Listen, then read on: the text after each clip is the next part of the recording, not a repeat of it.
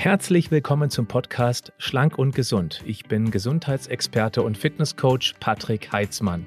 Dieser Podcast ist mir eine Herzensangelegenheit, weil ich dich unterstützen möchte, dass du noch fitter, gesünder und schlanker wirst. Schön, dass du mit dabei bist. Heute geht es um das Vitamin B12, denn eine Frage hat mich von Michaela erreicht. Ich liebe vegan, Immer wieder höre ich, dass ich auf das Vitamin B12 besonders achten soll. Ist da was dran? Ja, liebe Michaela, aber nicht nur du als vegan liebender Mensch, sondern generell sollten wir einen großen Augenmerk auf dieses besondere Vitamin legen, denn auch Mischköstler sind häufig von einem Mangel betroffen.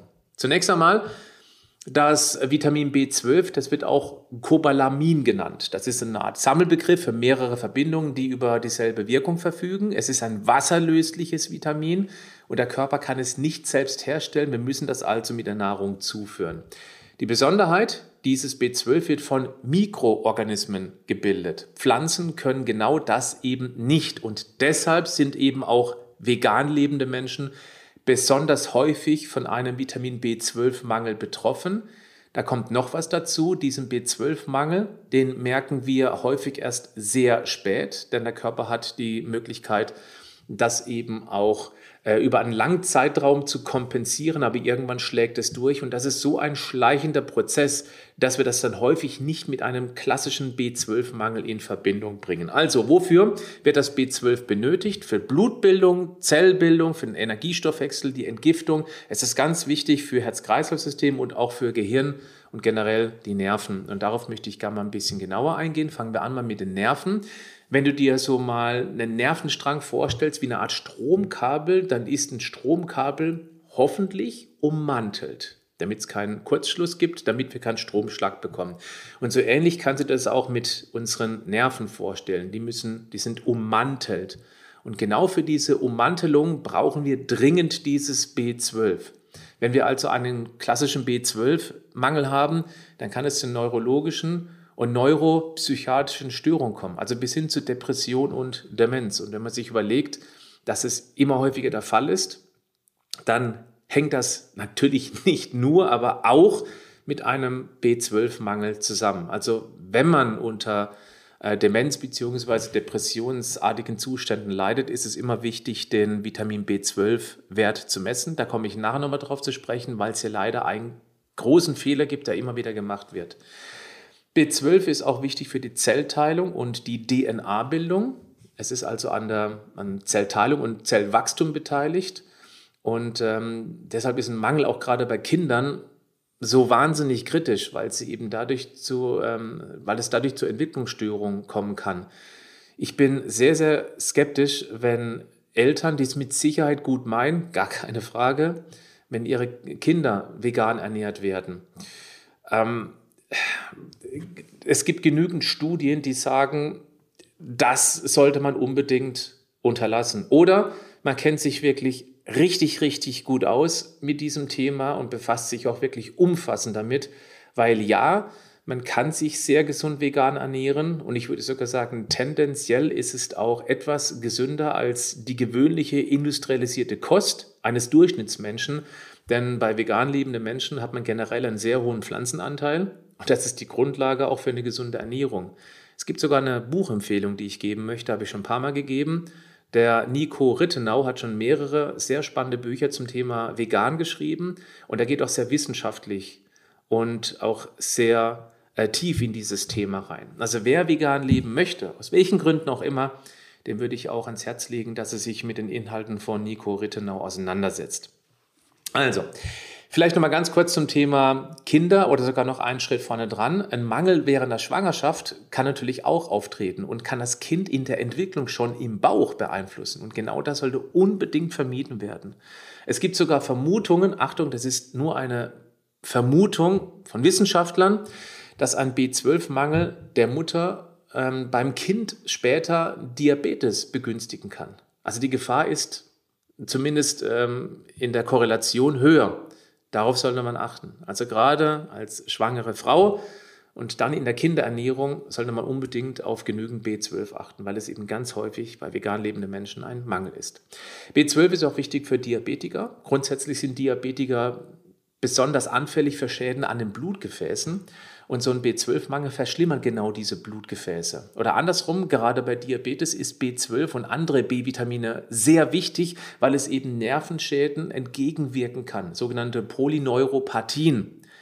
Also nochmal, B-Komplex ist besonders für Menschen, wo der hohe Zucker die Gefäße und auch die Nerven angreift. Da ist ein B-Komplex besonders wichtig.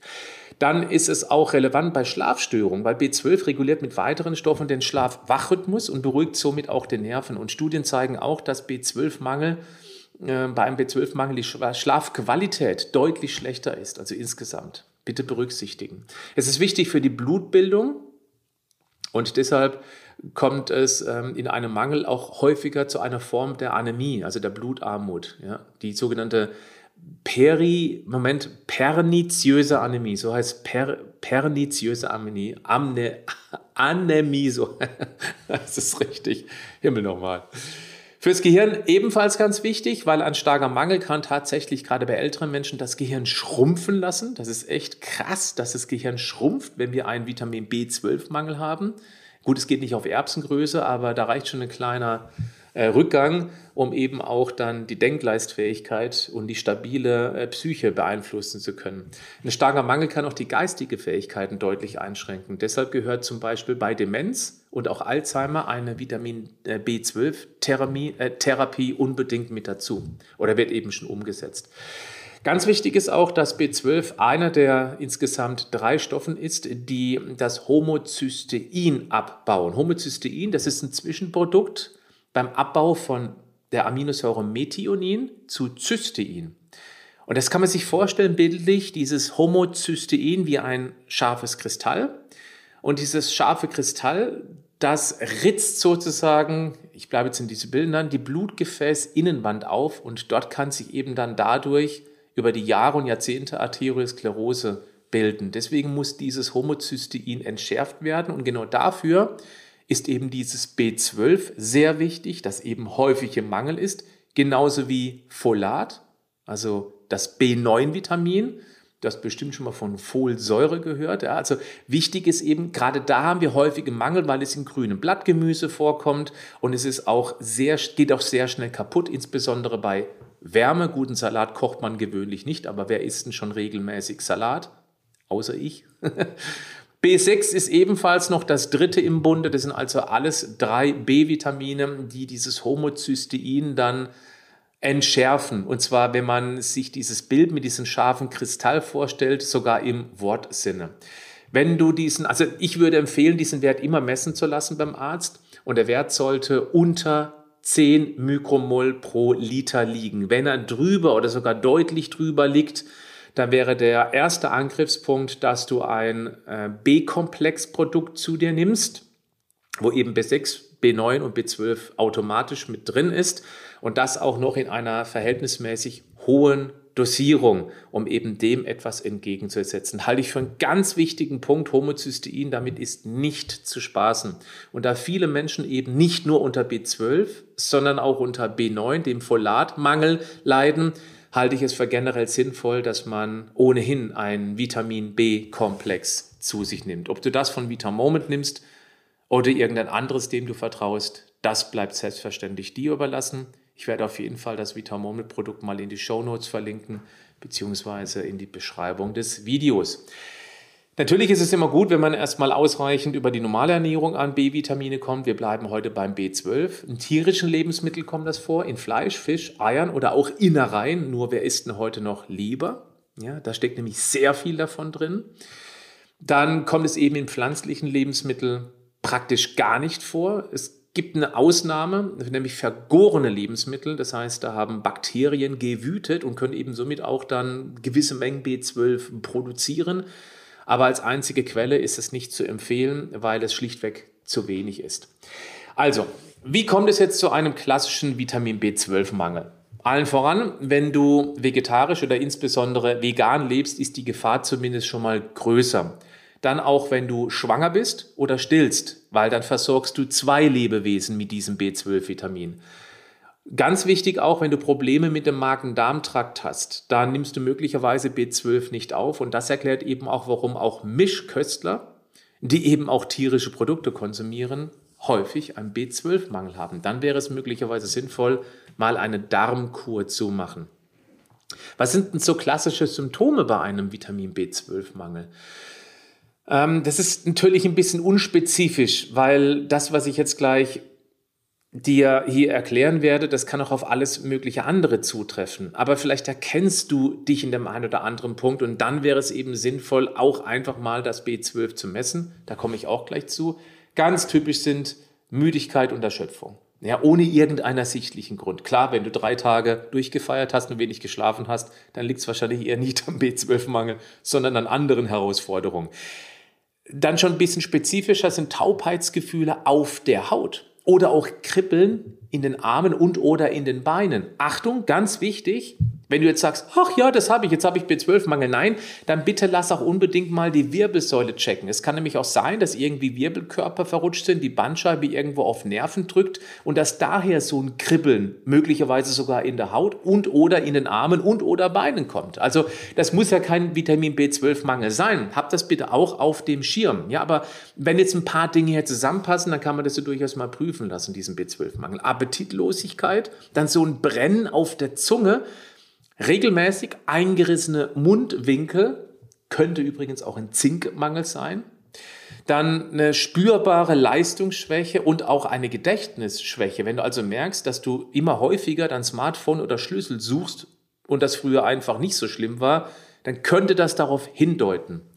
Häufige Stimmungstiefs ohne irgendeinen ersichtlichen Auslöser oder einen Grund. Dann äh, Schlafstörung habe ich vorhin auch kurz erwähnt, dass es eben auch wichtig ist, um richtig in Schlaf zu kommen. Und Schwindel.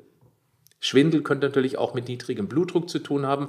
Aber wenn du jetzt so drei, vier Punkte hier gerade erkannt hast, dann würde ich empfehlen, dass du tatsächlich das äh, messen lässt und eben dann möglicherweise gezielt auffüllst. Ich bin sowieso ein Fan davon, dass man solche Werte, selbst wenn man das selbst bezahlen muss, weil es ist wirklich bezahlbar, auch einmal im Jahr einfach zur Sicherheit checken lassen sollte. Gerade beim B12, weil da so viele Menschen vegan oder nicht vegan im Mangel sind. Jetzt ist die Frage, was man denn messen lassen soll. Ganz häufig wird das Gesamtvitamin B12 im Blutserum gemessen. Das Problem ist hier, dieser Wert zeigt erst sehr spät an, dass du einen Mangel hast. Selbst wenn der Wert dann unauffällig ist, kann bereits eine ja, unzureichende Versorgung vorliegen. Deshalb wäre meine Empfehlung, dass du den sogenannten Holotranscobalamin oder abgekürzt Holo-TC-Wert testen lässt. Ich sage es nochmal, Holo-TC heißt es abgekürzt, dann müsste der Arzt wissen, was es ist. Ausgesprochen Holotranscobalamin. Schwieriges Wort. Der misst quasi das, äh, der misst quasi das aktive B12. Und das dient nämlich als Früherkennung, weil wenn du zwar noch was im Speicher hast und der Speicher zeigt an, okay, hier alles gut, wir haben noch relativ viel, aber das wird nicht mehr aktiviert, dann hast du einen Mangel. Und wenn das Aktive schon niedrig ist, dann sind die Speicher ohnehin schon leer. Deswegen ist es wichtiger, den zu messen. Und wenn dieser Holo-TC-Wert unter 35 Pikomol pro Liter liegt, ich wiederhole nochmal, 35 Pikomol pro Liter, dann deutet das auf leere Vitamin B12-Speicher hin. Bei Werten äh, über 50 Pikomol pro Liter ist ein Mangel eher unwahrscheinlich. Also du merkst, die Grenzen sind relativ eng. Unter 35 nichts gut, über 50 ein Mangel ziemlich ausgeschlossen. Was kannst du jetzt machen, wenn du einen Mangel hast? Als Veganerin oder auch als vegetarisch lebender Mensch hm, nur eine Nahrungs also dann solltest du dringend eine Nahrungsergänzung nehmen. Ganz klare Empfehlung.